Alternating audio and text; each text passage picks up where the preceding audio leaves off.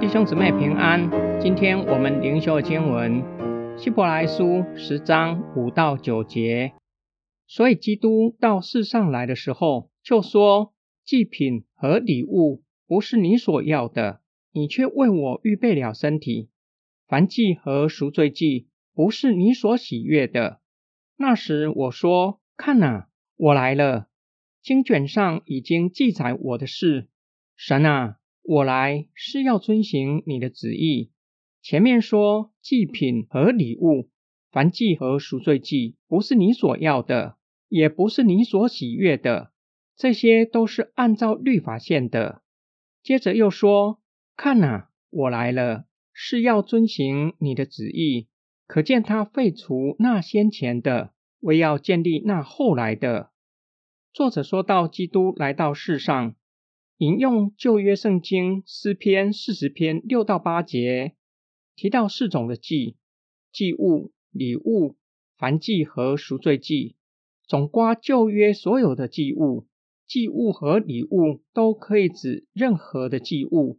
平安祭是为了人与神和好的关系献上的；素祭是分别为圣、奉献给神的；凡祭象征献上敬拜；赎罪祭在这里包括赎愆祭，具有赎罪与补偿的意涵。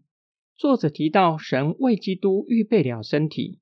诗篇四十篇第六节，原来的经文，你已经开通我的耳朵，耳作为聆听的工具，身体则是完成上帝的旨意。臣民有颗愿意顺服的心，会聆听神的声音，进而会全人顺服上帝的旨意，以身体力行。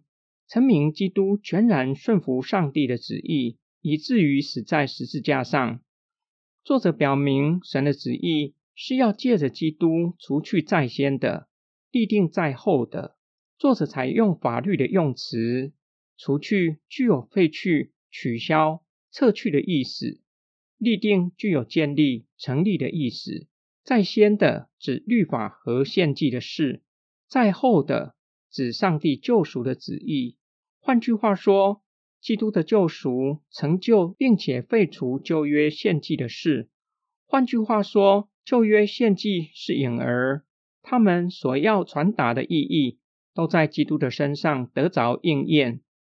听命胜于献祭，不是顺服与献祭的对比，而是律法下献祭系统短暂，并且缺乏永远的功效。对比耶稣基督一次献上，永远成就他的果效。让敬拜神的人成为圣洁，指的是成圣的地位，以及将来全然成圣，进入完全，不再被罪恶辖制。今天经文的默想跟祷告，希伯来书第十章对每一位基督徒都是很重要的劝勉，特别是遇到信仰上的困境，例如逼迫、犯罪等等的问题。使信心软弱的人打算停止聚会，甚至想要放弃信仰。相信希伯来书依然会向我们说话。我们的良心如何才能够有真平安？要如何才能够被洁净？我们与神的关系是如何建立的？不是靠遵守一套宗教礼仪，即使有敬虔的外貌，像法利赛人那样。会从头到尾将旧约圣经背诵出来，并且接力遵守洁净的条例，不敢任意触犯传统定规不洁的物品。然而，并没有办法保证他们的良心是洁净的，也没有办法保证他们与神的关系已经建立起来。我们若是放弃基督的信仰，所放弃的不是宗教。